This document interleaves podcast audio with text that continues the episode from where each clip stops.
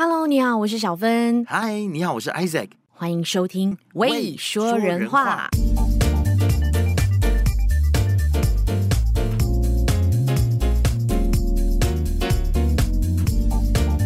要非常跟大家说一声很大的对不起，因为今天我的声音就是整个就是鼻音非常重，所以请大家稍微忍耐一下。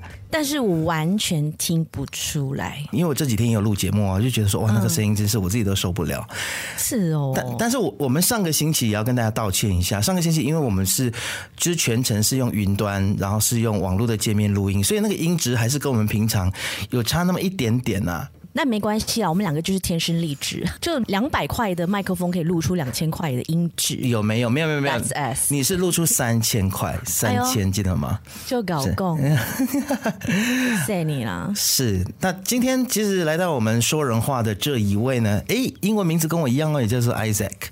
然后，但是他的中文名字叫做杨冠毅。我是怎么认识他的呢？哎，我们先请他出来好了啦。好，来欢迎冠毅。耶！两位主持人好，我是 Isaac。在冠毅，哎，关毅，你很适合当广播人，你声音好好听哦。我其实的梦想是要当就是 DJ 跟主持人。Seriously，真的，你很适合啊，所以我每次直接被录取啦，直接上班明天啊，所以我很开心，每次有人邀请我来，就是可以圆我的这个广播梦。嗯，是，其实我认识冠毅呢，是在台湾，然后透过这个台湾经济研究院的 David，然后因为他因为他之前跟我们前公司有一些合作嘛，记得吗？小芬就是我知道。然后呢，他就说，哎，你们马来西亚有位非常出色的年轻人在台湾留学，然后他还带过数位时代哦，然后还就是在台湾成立了一个马来西亚人在台湾的一个脸书的社群，然后帮助大家在台湾可以就是活得好。好一点，就是可以获得当地台湾的资讯，资讯，然后可以就是感受一下同乡的一些温暖，这样子，对对，对，是，好棒哦！这个社团是吗？脸书的社团叫 MIT Malaysians in Taiwan，没错。而且我刚刚去小逛了一下，是看了一下你的这个会员人数有两万一千多多人呢。嗯嗯。天啊，多久啊？这个社团其实，哎、欸，其实我们草创期的时候，大概在二零一五年开始，所以其实也是好几年了，就慢慢累积。嗯嗯，okay, 哇，okay. 我们那个年代在台湾念书的时候，没有这样的社团呢。真的，所有的生活啊，或者啊，当当然我不一样啦，我可能对台湾就是相对比较熟悉一点。那、嗯、就很多马来西亚的同学刚到台湾的时候，就会觉得比较迷茫。是，然后呢，就是只能够靠学校，可能教务组啊，或者是就是专门照顾这个侨生的这一些部门。来照顾他们，同学会啦，同学会。哦，对对对，嗯，所以你当初你建立这个社团。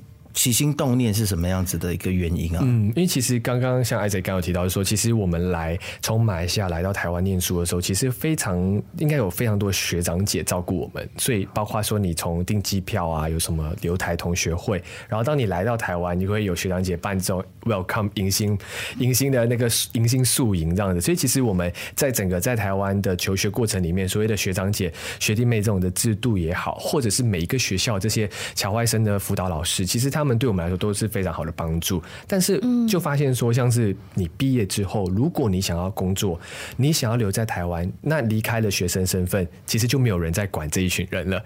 那对我来说，其实，在那个时候，学长姐都回去工作了，所以如果你真的想要留在台湾，你想要知道相关的一些资讯，包括很直接面对的，到底我们要怎么申请工作证，其实是没有太多的资讯的。那我会开始成立 MIT 的原因，也是因为我自己在毕业之后，我也是想先留在台湾工作。但那个时候背景其实有点挑战，就是对外国人来说不是这么的友善，就是你的薪水要到一定的标准，那你需要有相关的工作经验，所以其实很多人都选择先回去。那我其实是为了想要留在台湾工作，我特别就是延毕，我就延迟毕业。哦，对，我哎，我我很好奇，关于你在大学是修什么的？我在大学其实念的是影像传播，我念的是辅仁大学。哇哦，很好的大学。对啊，私立第一学府啊，开玩笑。那应该不难找工作啊。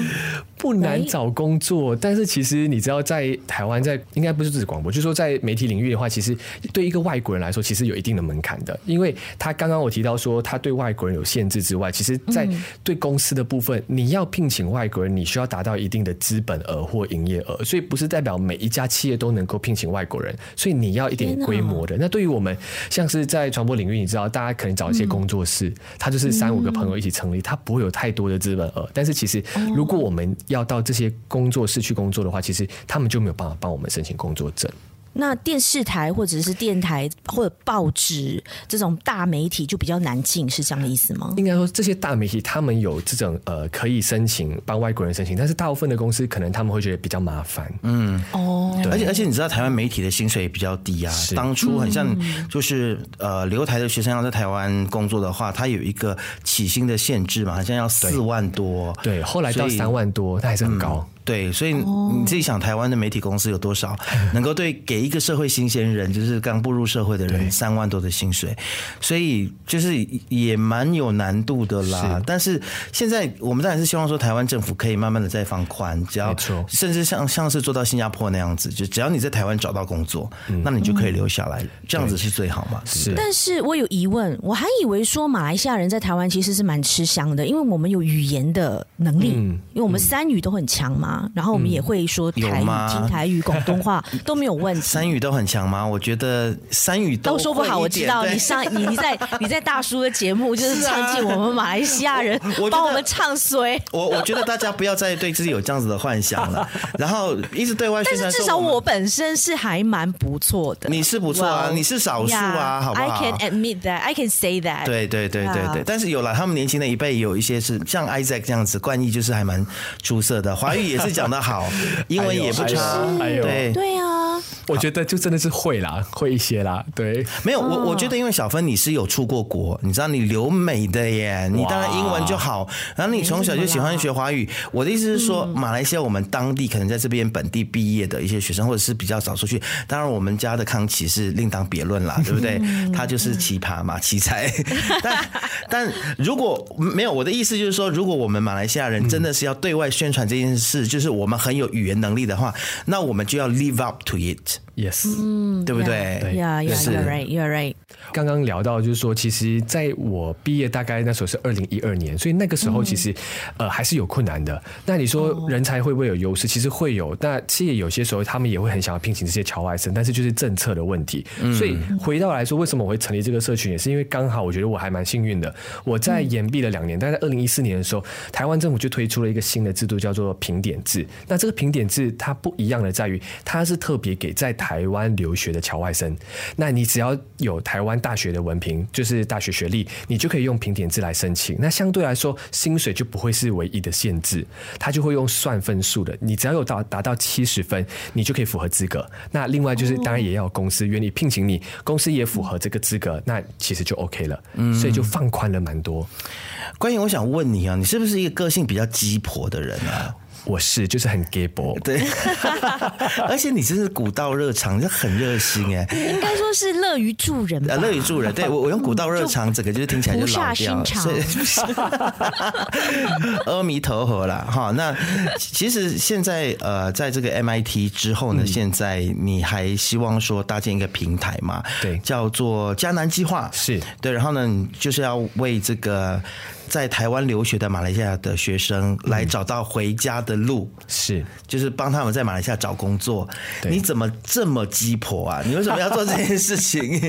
我我觉得的确，你刚刚说到，我觉得个性当然个性使然。就是我成立 MIT 那时候，其实刚开始就觉得是分享而已，因为我自己申请到工作证。那你知道，因为我自己本身很希望可以先留在台湾的，嗯，那我就觉得说，我不管怎么样，我一直觉得说，只要你努力，一定有方法的。所以觉得也还蛮感谢上帝，就是哎、欸，我刚好在延毕那一年，后来就出现这个评点制，所以那时候我其实就有一个许下一个愿望，就是说只要我申请成功之后呢，我就要分享这个经验。嗯，所以我就在我的部落格上面分享。那那时候还有部落格的年代，就是我分享了一个攻略，哦，所谓的干货啦，就是我把我所有怎么样申请，我用什么文件，都把它就是分享在部落格。那也因为懒人包了，对，一个懒人包，对。但就是因为这一个部落格开始就很多学弟妹在分享，所以就发现说，其实好像有蛮多人他们想要知道这方面的资讯的。那我还一度觉得说我会不会成为爆红，成为就是知名部落客，对。但是就是大家分享之后，我就觉得好像有人想要了解这个，那我就很鸡婆嘛，就我就会想说跟呃我的学校，我那念福大，我就想说跟老师说我可不可以回去跟学弟妹分享。所以就在那一天那个晚上，我就分享了这个资讯，我就成立了一个叫 MIT，很好记，因为台湾人觉得 MIT 就是 Made in Taiwan，那对我们来说就是 Malaysians in Taiwan，那就是因为这个社团就是二十个人现场参加活动的人开始就把你有问题你想要问，你在这个社群里面问，慢慢慢慢到五百人、两千人，到现在其实我也没有想过它会变成一个两万人的社群。嗯，对。那回答都是你本身一个人回答所有人的问题吗？对，这是一个好问题。刚开始的时候是，就是我要做，就是我有点像是你知道劳动部、台湾劳动部跟移民署的概念，就是我们要回答所有的问题。但是你知道社群的一个好处就是它就是一个共享的跟共创的，所以我开始分享了我的资讯，对不对？很多人就会在下面真的，我觉得很感动，就他们会谢谢你说，哎，你分享了帮助到我，我也成功申请到工作证，那我分享我自己的经验，所以越来越多人会开始在里面分享他遇到的挑战啊、困难啊，跟他怎么样成功申请的经验都有。是，那你是什么时候看到有这样的需求？是马来西亚的同学想要回来工作？对，你看刚刚提到说。我会成立，就是因为我那时候申请到工作证。那现在这方面，为什么我们后来会讲说，不止把大家留在台湾而已？嗯、其实因为大部分的马来西亚人毕业之后，还是想要回到自己的国家工作的。嗯、那只是我们这些比较想要留在国外的人，可能就很积极的想办法。但是我却发现说，跟我自己这个 moment 也有关啊。因为我在两年前，我申请到台湾的永久居留。嗯，那我从高中毕业之后就直接到台湾念书。其实我对马来西亚是非常的陌生的。那每一年过年回来嘛，就待在家里。其实。对这里的环境啊，我觉得有点脱节了。拿到永久居留之后，反而会让我有一个想法，是我想要回头去认识我自己的国家。嗯、所以，其实你说我不只是帮别人找回家的路，其实我在帮我自己铺一条回家的路。对，但你很鸡婆啊，你帮自己铺路就好了，你还帮这么多人铺路，你不怕大家来跟你竞争工作吗？不会，我反而会觉得说，我在想，其实。如果这些像我们这种在台湾很久的生活的人，会不会其实有一些人他们也在看回家的机会？嗯，所以我在想说，哎、欸，其实是哎，我身边有一些人，特别是 COVID 这两年没有办法回家，他其实很想念马来西亚。那有一些人可能会觉得说，毕竟台湾不是自己的国家，那我们还是希望说可以回到来。那到底这里有没有哪些机会？其实我们不太了解。所以我自己希望说，我想要先了解，然后如果我有一些机会，我看到了一些机会，那我希望可以分享给大家。对，嗯，关于你说你已经申请到了永久居留吗？那现在可以说你是台湾人吗？不是，我不算我我们没有，我们其实就是居留权，就是 PR 的意思啦。对，就是 PR，哦，就是你拿到澳洲的 PR 跟美国的 PR，其实你不算是美国人嘛？对。对你哦，那认同感方面呢？你会觉得在当地不管是生活还是工作，嗯、当你说我是马来西亚人，可是有永久居留证，他们都是怎么看你的？会表示惊讶吗？还是、嗯、其实大家会也会混淆，就是说，哎，那你现在是公民吗？那或者是说，哎、欸，你可以投票吗？就他们还是会不太能够理解永久居留的概念。嗯嗯。那我就跟他说，哦，其实我是马来西亚人。当然，对我自己来说，我的身份认同就没有问题。我觉得我就是马来西亚人。那我也没有要规划成为中华民国的国民，因为对我来说，其实永久居留可以在那里已经是生存。那你可以不用被工作证约束，你其实可以做很多自己想要做的事情。我觉得，哎、欸，那个就是 enough，这样子 OK。那呃，对于台湾人来说，可能他们就会需要了解说，哎、欸，那你这个永久居留的不一样在哪里啊？他们其实不不是很了解这样子，但对我自己的认同来说，我就是保留马来西亚国籍，因为我还是很 proud 我是 Malaysian，但是我在台湾我有一个呃永久居留，所以我其实两边都可以很好的生活。嗯，所以你还是可以回来马来西亚投票的，像这一次的对对，没错没错没错。是那有想过完全放弃吗？变成台湾人？没有哎、欸，其实我没有，因为不管我在台湾多久，我觉得。那个身份认同还是一样，就是马来西亚。那所以我也没有要放弃，是因为我觉得，就像刚刚提到的，我反而是因为拿到永久居留之后，我会希望说，我可以更多时间在马来西亚。嗯，我觉得很好啊。其实关于的身份认同是非常清楚的，不像某些人就是很混乱，像我这样子就是 乱七八糟的，你知道吗？但是我们的社会就是这样子，有这个好处，我们能够包容不一样、接受不一样认同的人嘛。然后我也觉得像是关于这样子也是很好。我也知道很多的马来西亚的年轻学子，不管走到世界的哪一个地方去留学念书，他还是会一直记得马来西他自己是马来西亚人。其实马来西亚真的是有一些好的地方，是让大家觉得骄傲的嘛。只是有时候我们真的是爱之深责之切啦，所以我们就会像比如说我在左教大叔那边就是一直乱骂，一直这边讲马来西亚什么不好不好。但是我觉得好的，其实很多人都在讲了，对对不对？那那天主题就是讲中华教嘛，当然我其实就会讲不好。好，扯远了。那其实我我在想说，现在有很多的年轻学子啊，他们都会考虑去中国大陆留学。其实是，我不知道你那个时候是这样吗？嗯嗯，我其实，在高中毕业的时候，其实会开始有蛮多学长姐开始去中国。哦，那你后来为什么会跑去台湾？我其实我那时候其实刚开始在考虑的时候，当然有几个因素。当然第一个我就想要到国外去嘛，因为我们是读中中国也是选项之一嘛。对，其实对我那时候其实中国也是选项之一。其实我算是同学里面比较那时候就比较积极，想哎、欸，我可以到哪里去念书？这样就很想要赶快脱离这里，就想要到国外去。所以其实那时候有看过中国的，但我觉得有几个因素比较了，就是说，当然第一个在中国，我们知道他不能边打工边念书，嗯，所以对我们来说，家境我觉得说可能需要半工读，可能要一些打工机会的话，当然这又是一个考量。那另外一个，其实那时候对于到中国念书的资讯没有这么多，因为你知道我是读中生，我们在在学校里面关于台湾升学的资讯是非常多的，有非常多学长姐可以问。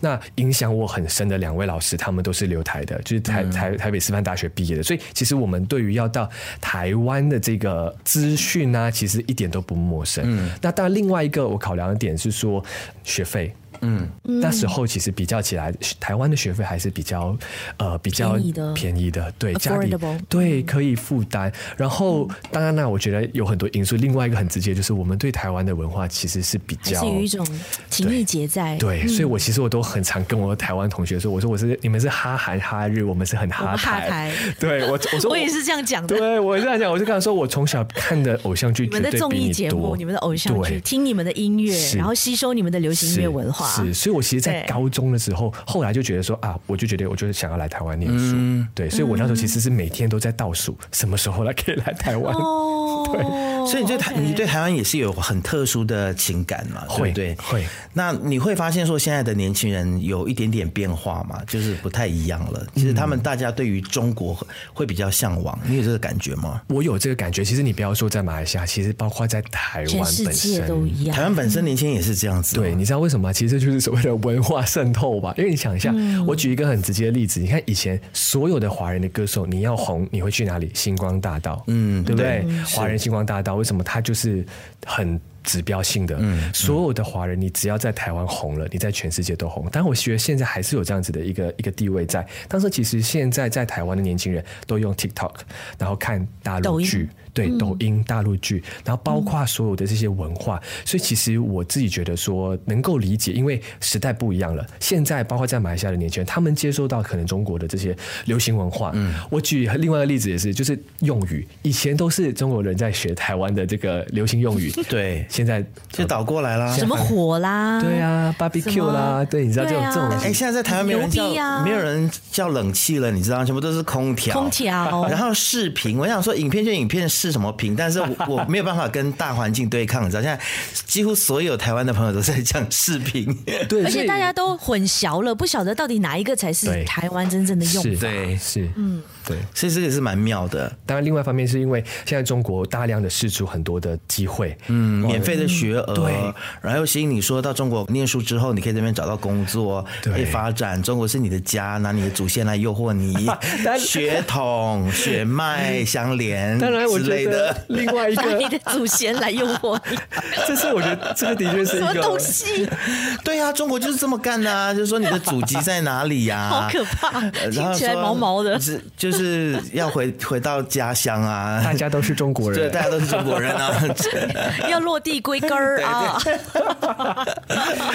当然，我觉得另外一个方面就是台湾大学的排名嘛，你知道也是很不争气，就是一直啊，对啦，也是啦。我觉得很多真的有人看排名吗？Who cares？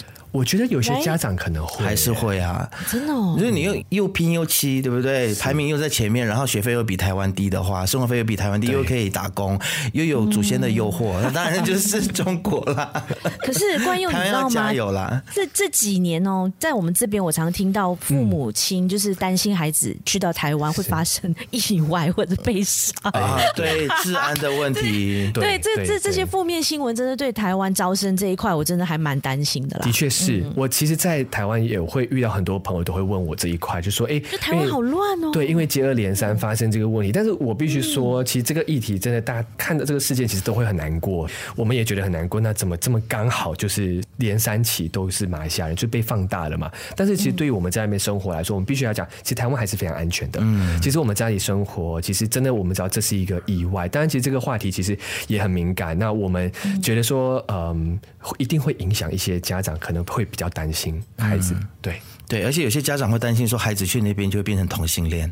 哎，我有有没有？我也有听说过，因为应该说那里比较开放嘛。嗯，所以其实这些，我觉得家长可能会对于，而且比如说政治啊，都觉得你们不要聊政治哦，你们去台湾不要不要太太多去介入政治，因为他会觉得这里台湾言论自由太开放了，然后会想说你要保护好你自己这样子。去台湾不会变成同性恋啦，一定是你的孩子本身就是同性恋，然后去台湾之后他才勇于出柜。我这样讲现在没有什么帮助，但是我很好奇，哎，关于你这个迦南计划，这个迦南什么意思啊？对，其实很多人会问说，哎，为什么会叫迦南计划？哎，其实 Canaan 这个迦南，其实在圣经里面就是一个应许地 （Promised Land）。嗯，所以当时候其实我在做这个 MIT 刚刚开发发起的时候，其实那时候还没有什么想要创业，也没有想到什么迦南计划，其实很单纯分享。但是后来，其实我觉得当社群慢慢增长到五百人的时候，其实我觉得喊哇，我竟然变成一个版主，然后大家会叫你版主，我想说哇，我我何德何能，就是可以做这些事情。但是其实那时候我因为我自己的信仰的关系，我也问上帝说，哎，那我要为什么要做这件事情？你有没有什么东西是要我去做的？那我觉得就是。我相信每个人的生命里面会有一个 calling，就是你会觉得好像你应该可以去完成一些事情，但是好像上帝要你去做的。嗯、那后来我的想法就是，我希望在这个平台里面能够帮助每一个人，不止找到你的工作，你可以找到你生命你可以发光发热的那一件事情。嗯，就是我相信每个人都有那个 calling，所以在这个迦南地。就是你的 Promised Land，但是你要去到你的 Promised Land，其实你会遇到很多的挑战。就很像我们到台湾，我们离乡背景去到那里，其实不是这么想象中，有些时候这么容易。嗯，你留在那里工作也好，你会遇到挑战。但是如果有那个 calling，你其实就会很坚定，你会很有信心。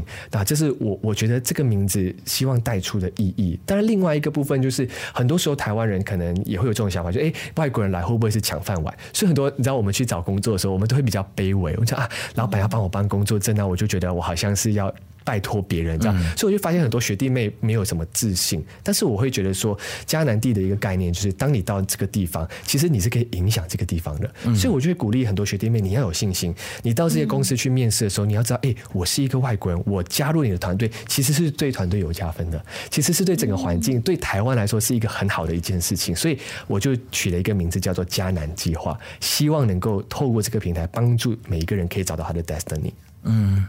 那我也想问哦，帮很多广大的这个想要留台、对留台有梦想的这些年轻人问，像你一样能够留在台湾、生活在台湾，然后甚至是拿到 PR 的话，有什么样的一些科系或什么样的行业是可以着重在的？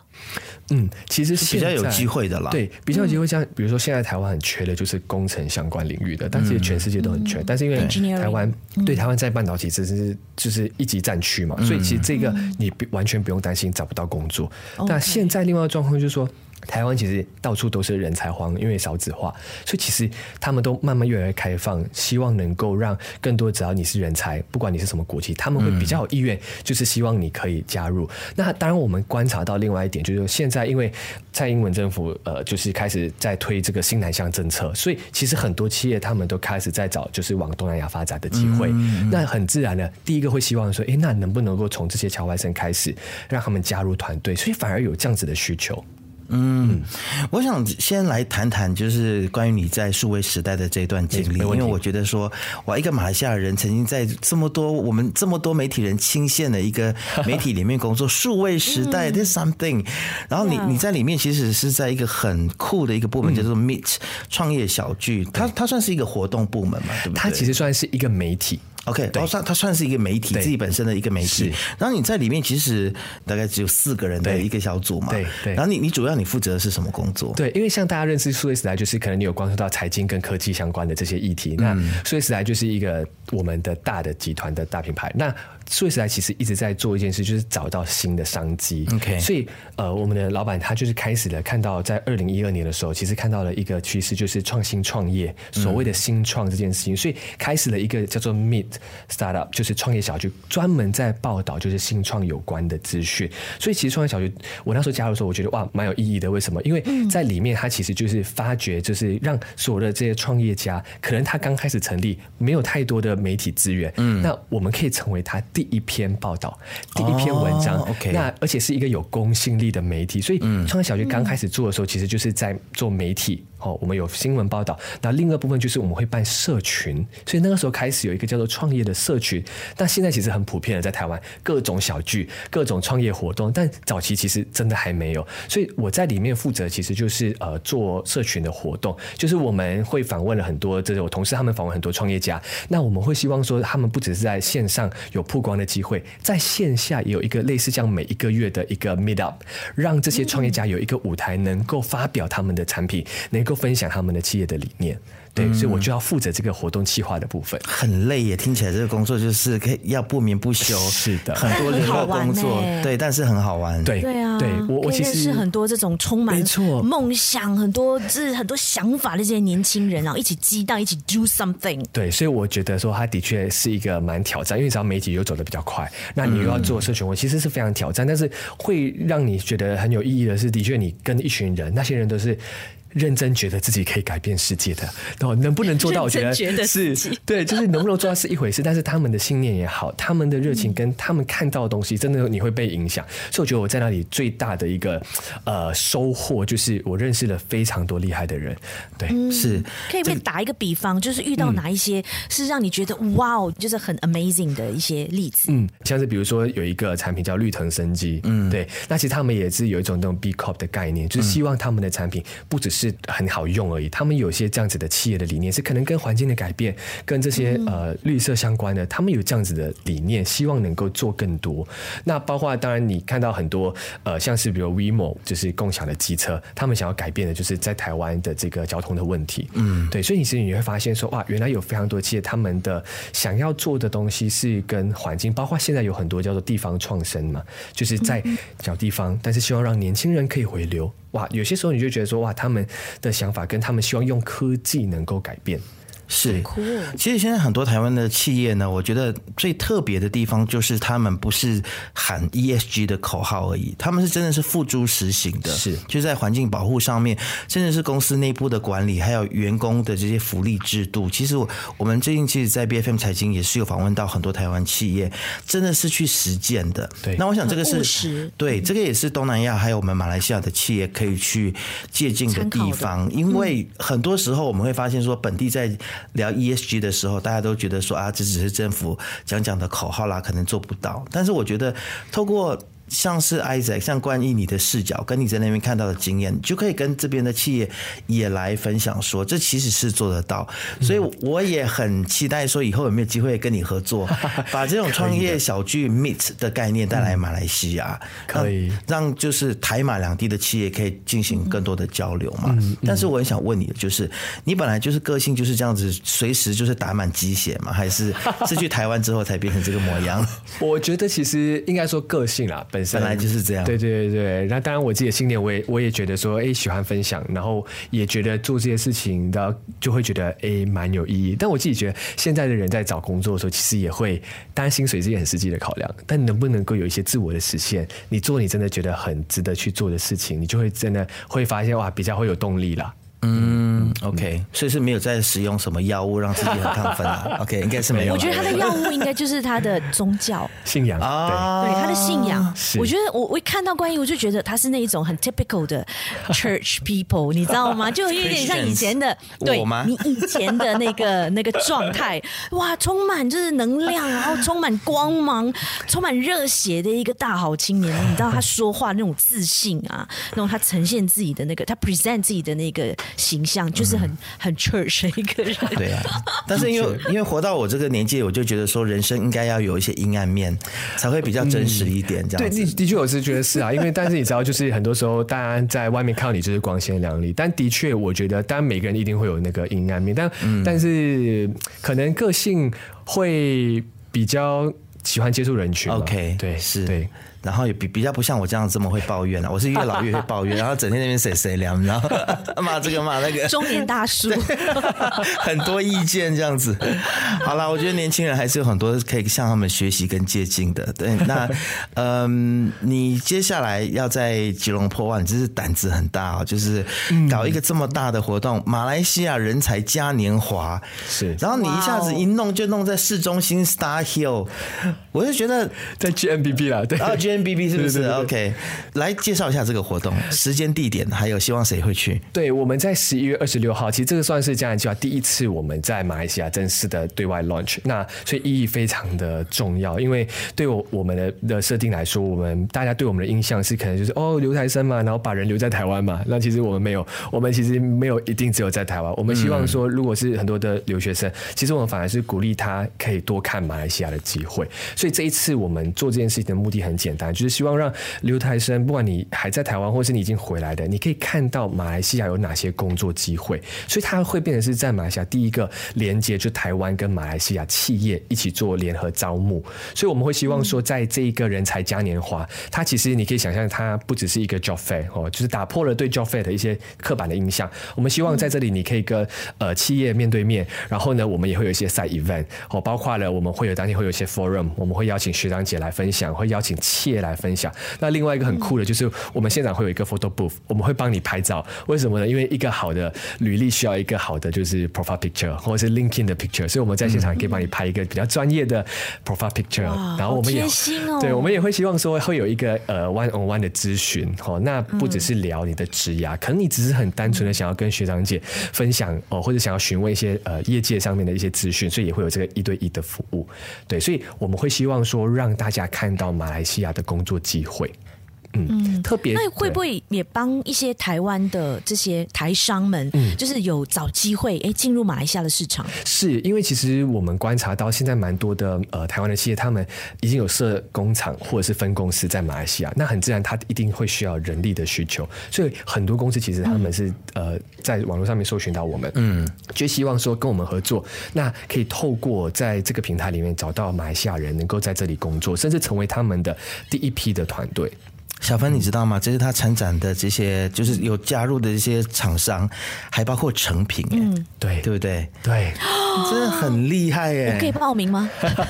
因为像是直接报名有没有？对啊，赶快过来啊，来参加 参加！欢迎欢迎欢迎！因为像成品好想加入成品哦，很典型的，因为他们就是第一家东南亚店在吉隆坡，所以我们那时候就是希望说，哎，邀请这是我们可以合作的企业，就是我们希望可以帮他找到就是团队。那这样这样子的企业其实不止成品，有蛮多的企业，他们都有这样子的需求，所以我觉得这是一个很多是一个很好的机会，特别对于我们是马来西亚人，而且我们如果假设你是留台的学生，你有这样子两边生活的背景，其实是非常好的机会。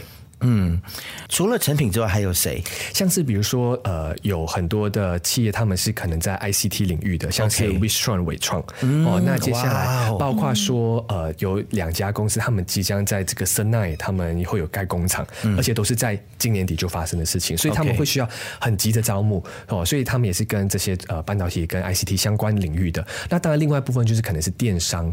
哦，电商，那其实还有包括像 Garmin，Garmin、嗯、接下来哇，Garmin 也在你这次的厂商名单里面。呃、我们有在谈合作那其实他们接下来也会希望可以在就是马来西亚设立他们的据点。嗯，对，所以其实你看非常多的机会，对很多不一定马来西亚人知道，嗯、所以我们希望欢迎你们。对，扮演这个角色是让他们知道哦，原来有很多台湾的企业很优秀，他们想要在马来西亚招募。那当然，我们也有跟马来西亚的企业合作，嗯、对，像是 MyStarter 还有这个紫藤文化，其实他们也有招募的需求，那 OK，我这次也我觉得很特别，是我们跟一些马来西亚的新创合作，对，让他们知道，诶，有一个管道可以招招募团队，嗯，所以不只是希望留台生来嘛，嗯、对不对？对对，只要你有工作的需求的人都可以来参加，是的，没错。我们真的很需要电商哎，因为台湾的产品真的很好用。比如说，我最近看到就是很多你知道，像周明轩代言的那一些你知道护肤产品啊，我都你知道很想要去买，但是一上到那些电商平台，我都发现哇，它的邮费比产品还贵。是啊，这这方面可不可以请这个 Isaac 帮我跟这些你知道吗？一些物流公司谈一下，看可不可以就是有一些管道，有一些什么一些通道什么，让台湾的产品进来。不要那么贵，其实参考一下淘宝的做法。这个有点难，因为其实因为台湾的产品就是在国外就是有一个关税的限制嘛，所以因为台湾就是没有办法加入很多的这种国际贸易组织，所以就跟韩国或日本产品比较起来，就要在马来西亚被课比较重的税，所以就这个税只要一高，其实你产品价格就压不下来。嗯，但就。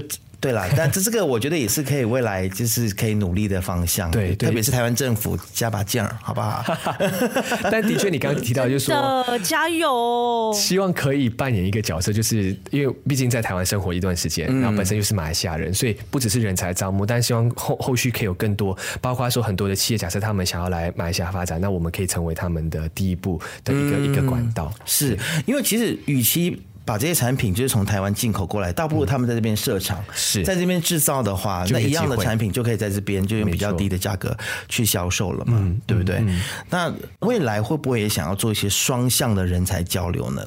比如说，也把大马的人才带到台湾，或者是亚洲的其他国家？其实会，因为我们在看人才这件事情，其实都觉得每个国家其实都在面对的一个就是呃人才竞争嘛，大家都在抢人才，那大家都在面对人才外流的问题。但我觉得现在包括在 COVID 的这个阶段，其实很多工作都是很有可能是，比如说你可以 work from home，或是你可以很自然的到其他地方去工作。所以其实双向人才，我觉得反而是有没有机会，呃，也让台湾人来马来西亚工作。嗯，对，这个对是我我反而在想的是这件事情，就是说，当然现在有很多的考量啊，因为把马马来西亚的这个薪水的环境啊，吸引人才的这个点，但是我会发现说，其实像我蛮多的台湾朋友，他们其实也会很想要到东南亚来，嗯，看看的。所以这个部分也是我们在。想，但是当然第一步我们在做的就是希望说能够是双向的，就是可能从留学生出发，包括你要留在台湾，或是你要回到东南亚工作。那另一个部分就是可能你不一定是留学生，你不是留台的，但是是马来西亚的人，你想要到台湾工作，嗯，其实我们也是会有这样子的机会，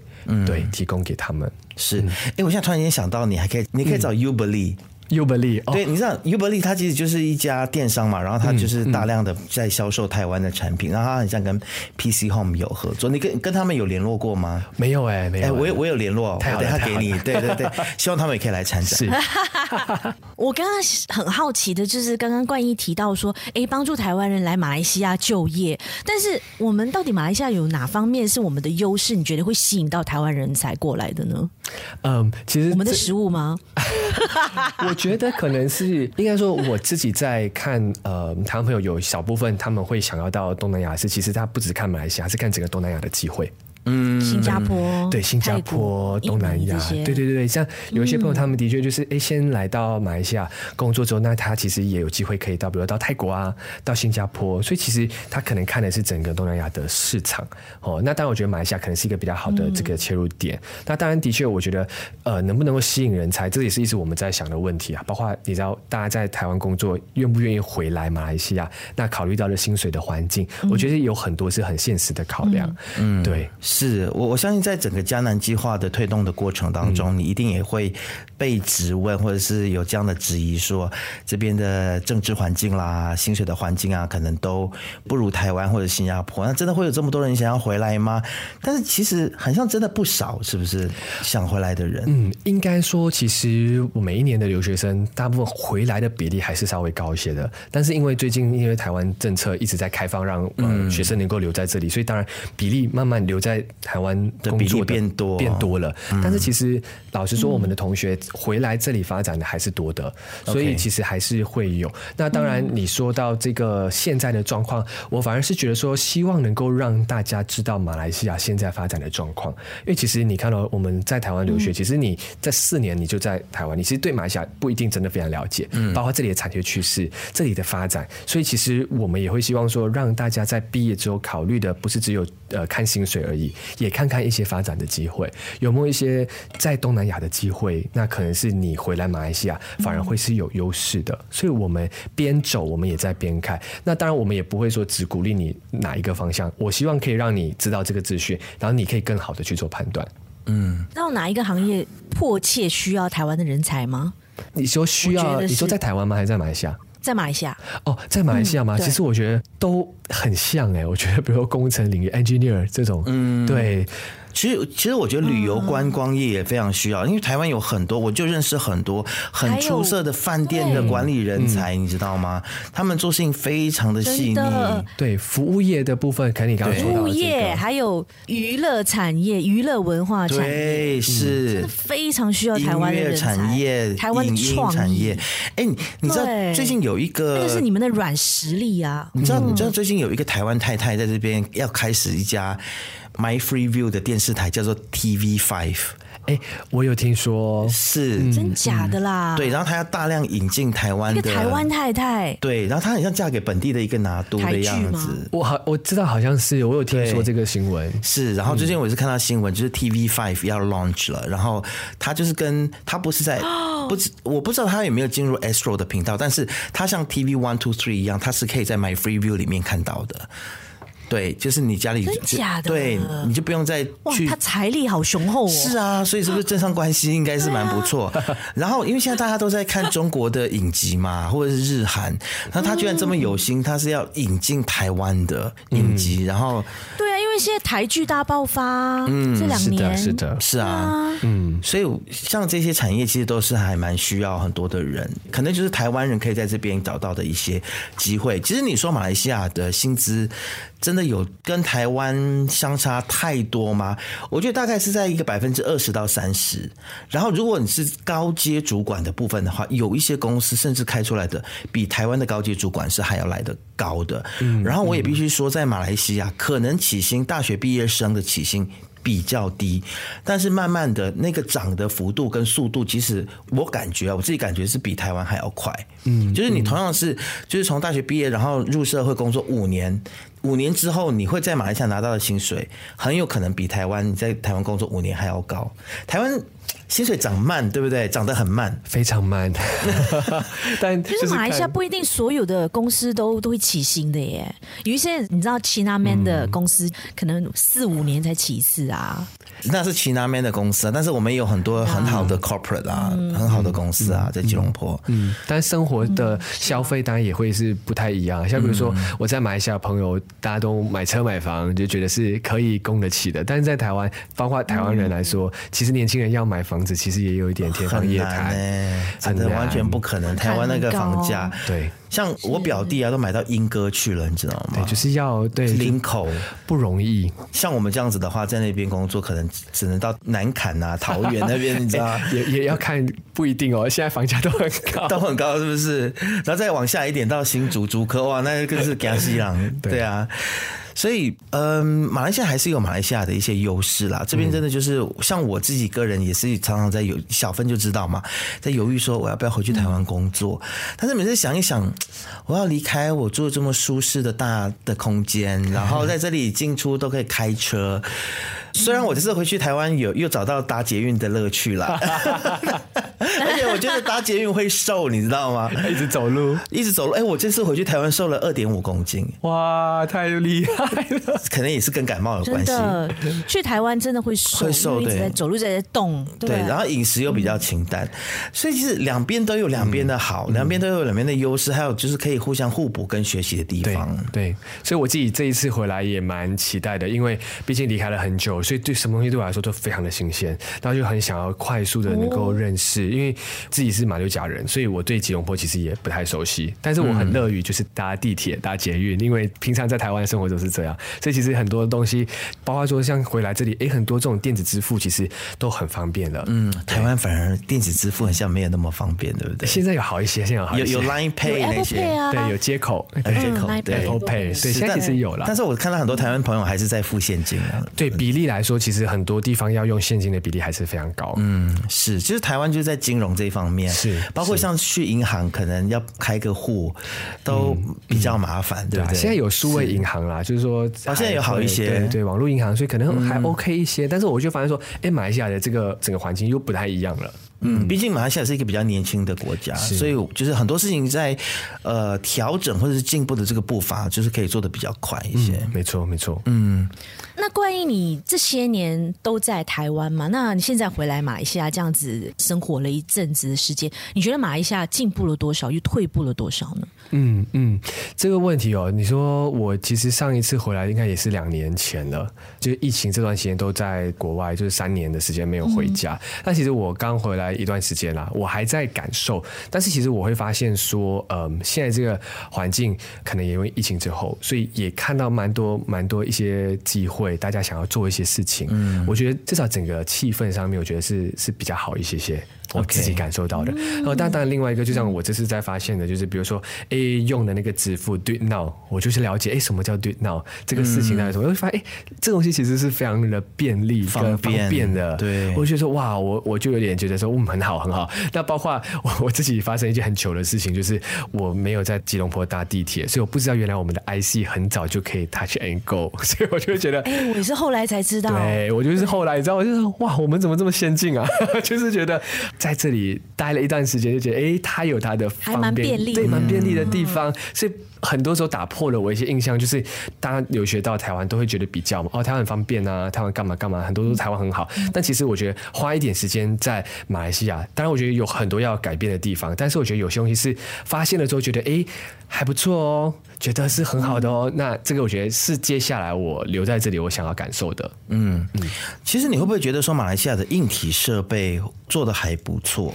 有，我这次当然我觉得回来当然有发现，但我自己在住了马六甲就有点，我觉得因为我们靠旅游观光嘛，嗯、所以前一阵子对，所以我觉得前一阵子可能有一些打击，现在还在一种百废待举的过程当中。是但是我觉得吉隆坡可能就是不一样，因为太久没有回来了，所以很多东西对我来说都是哇！你不在的这段时间里面，我们要多两。栋的摩天大楼哎，T R X 一零六，还有那个 Medica 一一八，你们不觉得那个那个闪电一样的东西很丑吗？你是说哪一栋？你说一一八很丑吗？啊，T R X 很丑啊，阿麦内拉，真的好丑。你知道第一家的 Apple Store 就会开在那边？哦，真的吗？对对对对，丑，但是它很丑，它还是很丑。嗯，就中国建筑建的咯。没，What do you expect？没有啦，其实我我我我后来我发现，OK。我讲太多马来西亚的坏话，我还是就是趁这个机会赶快把它拉回来一点点。来不及了，来不及了，王先生。不要这样，不要这么悲观。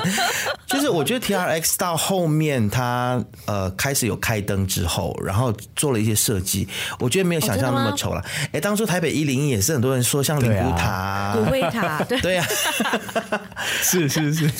最近去看了更像。是，然后然后其实我觉得 Medica 一一八就是 P M B 一一八还是什么忘记，反正。那就是一百一十八楼那个那一栋建筑，我就觉得建得很漂亮。虽然就是有一点点画蛇添足的，上面加了一根天线，然后我就觉得说，为了高度，你知道吗？为了要成为什么什么是世界第二第二高，然后就硬硬加上那个天线。但是但是最近那个天线，然后就是那一根东西，它又做了一些造型，然后让它看起来不会这么突兀。所以我是觉得说，吉隆坡整个的。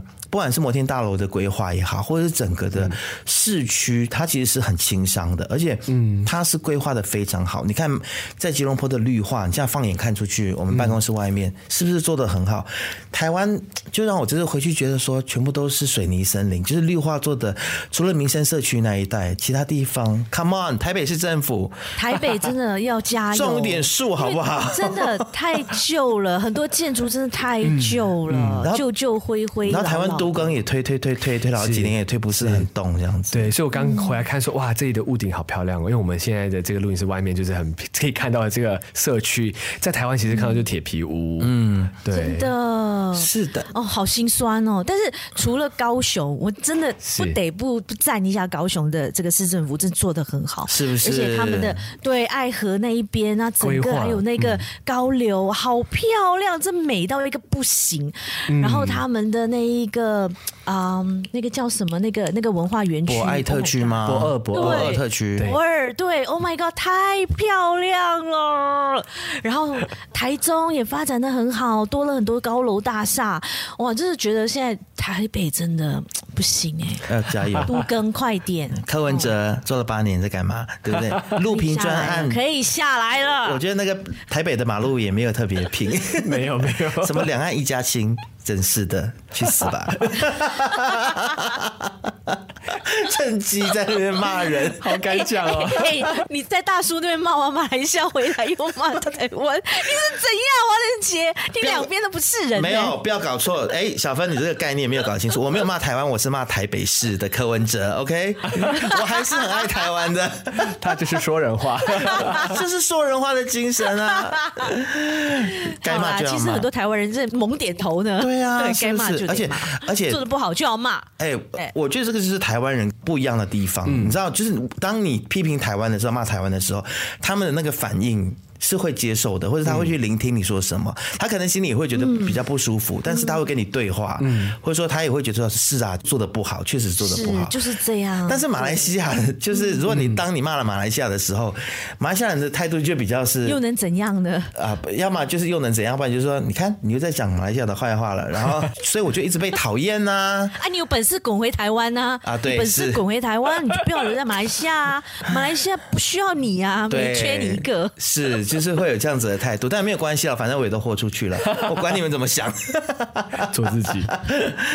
好了，欸，我们已经搞得冠毅不知道说什么了，他一直在流 汗。我非常 enjoy 在听你们分享 节目效果哈，各位是节目效果。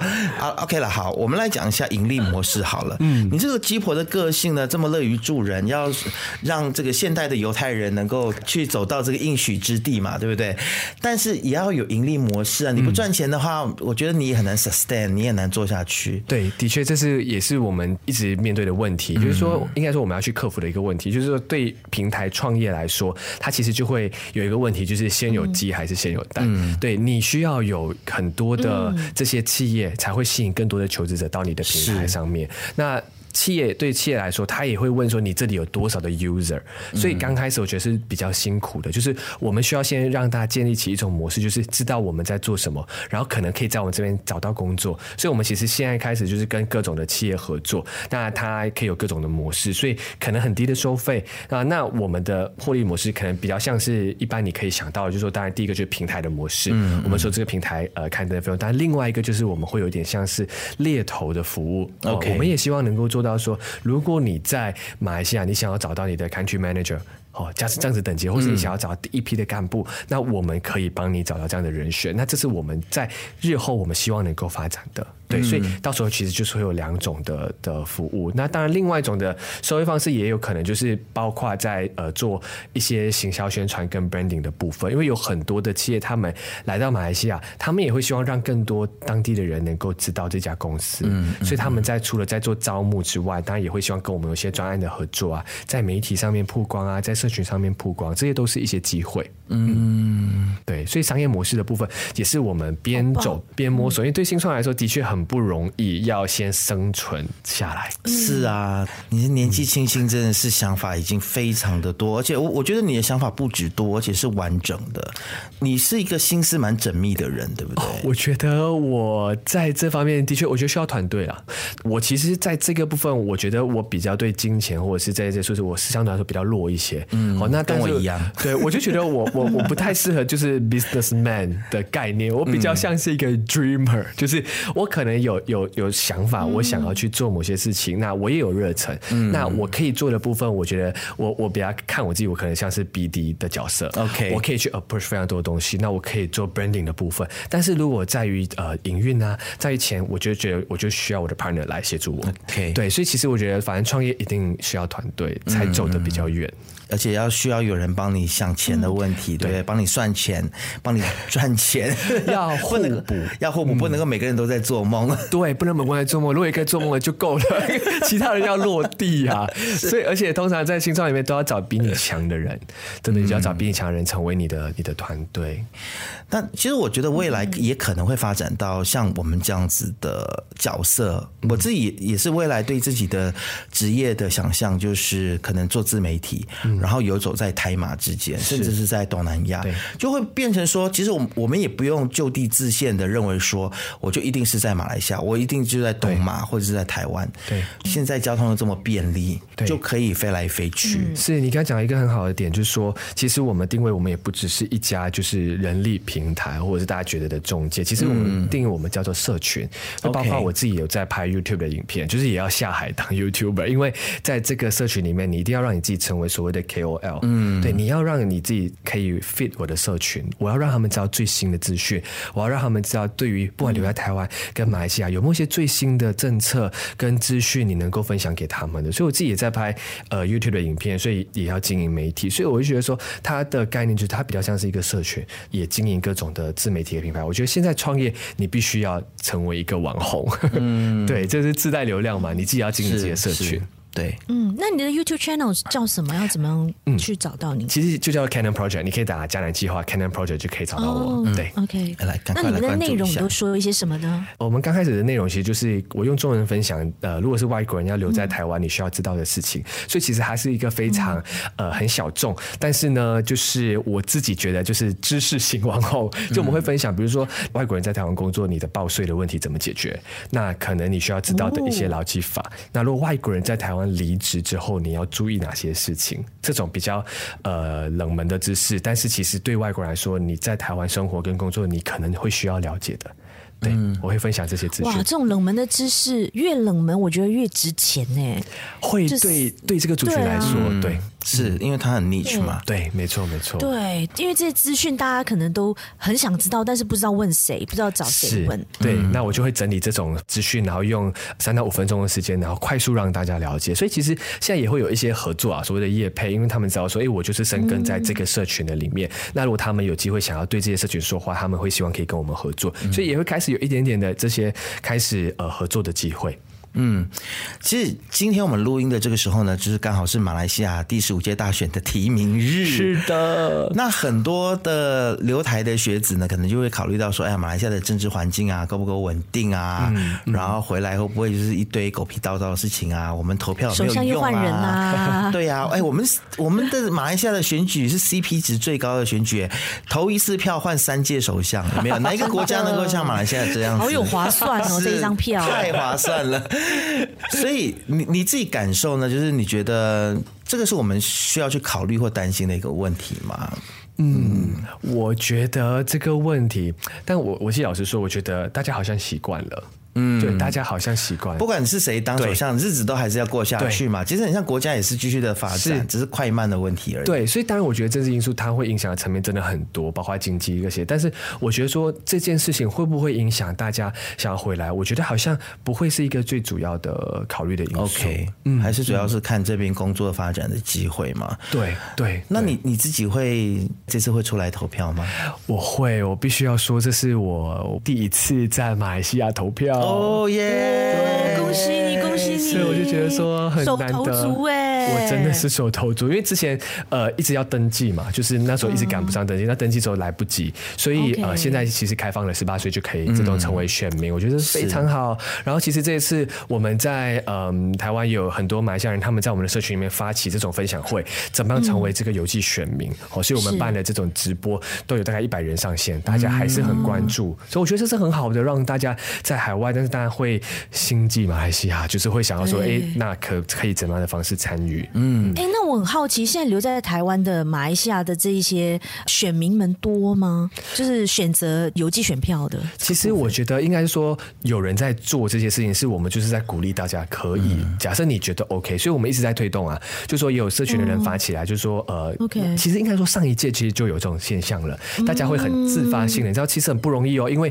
你要收到这个那个选票。之后，然后要想办法把它寄回来，嗯、怎么寄回来？要怎么做？所以其实有很多很热心的人士，他们就整理了懒人包，然后呢，也会找很多的 volunteer 来帮忙，甚至会希望有人可以坐飞机。把选票带回来，嗯，人工运票回来，其实各种方式啊。但我自己觉得看来其实也蛮感动的，因为有大家还是很关注在马来西亚的这个政治的环境。嗯，其实我自己个人观察是觉得说，在台湾留学的学生反而会更加的热血，或者是更想要参与到这一次的投票里面。那我想要借着台湾的这群留学生的精神来鼓励这个时候在收听我们节目的马来西亚的听众，尤其是十八岁刚满十八岁的选民们，以及十八岁以上的所有的选民们，因为这一届我听到最多的声音就是觉得说，哎呀，反正投票也没有用啦，我选出来的人，没差啦，对他们可能也不一定会继续做下去啊，也不会改变什么。其实这个观念是错的。其实即便在上一次的这个大选之后，然后西蒙执政了二十二个月，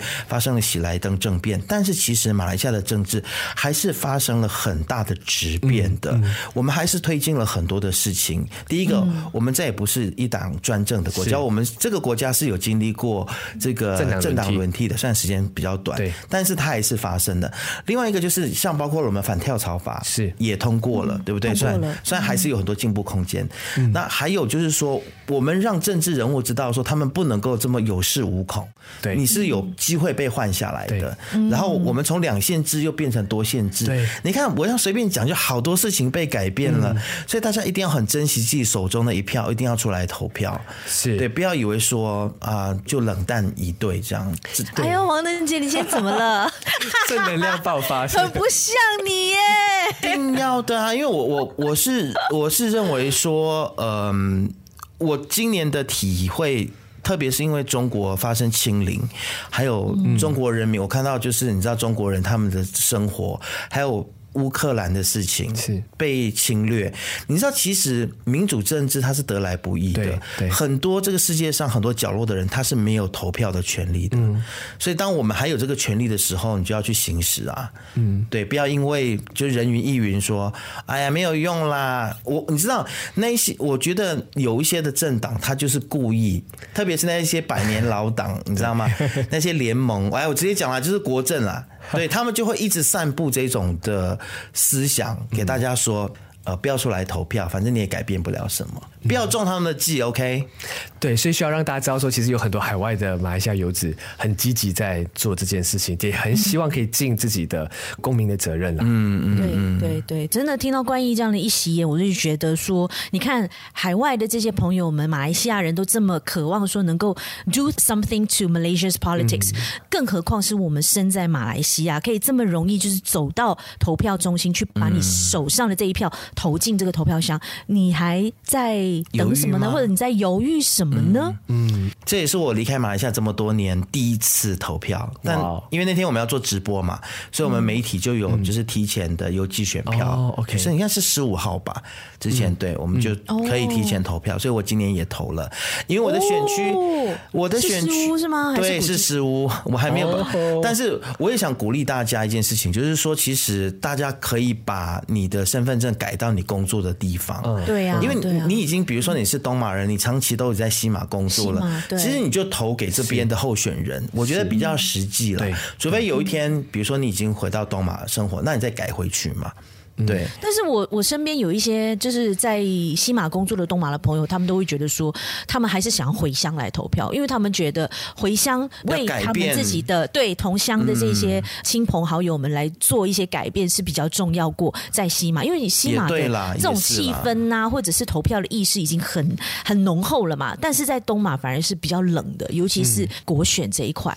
哦，是哦，这一次，哎，对啊，那天小芳你不是说很像没有什么人在讨论就是国选？真的啊，真的，我们。就是很多人就是像你刚刚讲的，就是对于投票的意愿就觉得没差啦，反正都是西马他们在乱，就我们把周选弄好就好了。嗯，对，而且大家都会觉得，嗯、对，而且大家都会觉得我们这边的 GPS 一定大胜啊，一定是毋庸置疑的啊。而且他们大胜之后啊，他们还可以选择他要跟西蒙合作还是跟国政合作，哦、你知道吗？我们就是造王者啊，我们还是、啊。但我真的觉得这个制度很恶心哎、欸，就是你应该就是在选举之前你就站好队。然后选举大家选出来怎样就是怎样，所以这个就是跳槽法，我觉得还有疏漏的地方，嗯嗯，不能够让这些人你知道吗？就是选举之后我才来挑哦，我要跟谁在一起？嗯，What the fuck？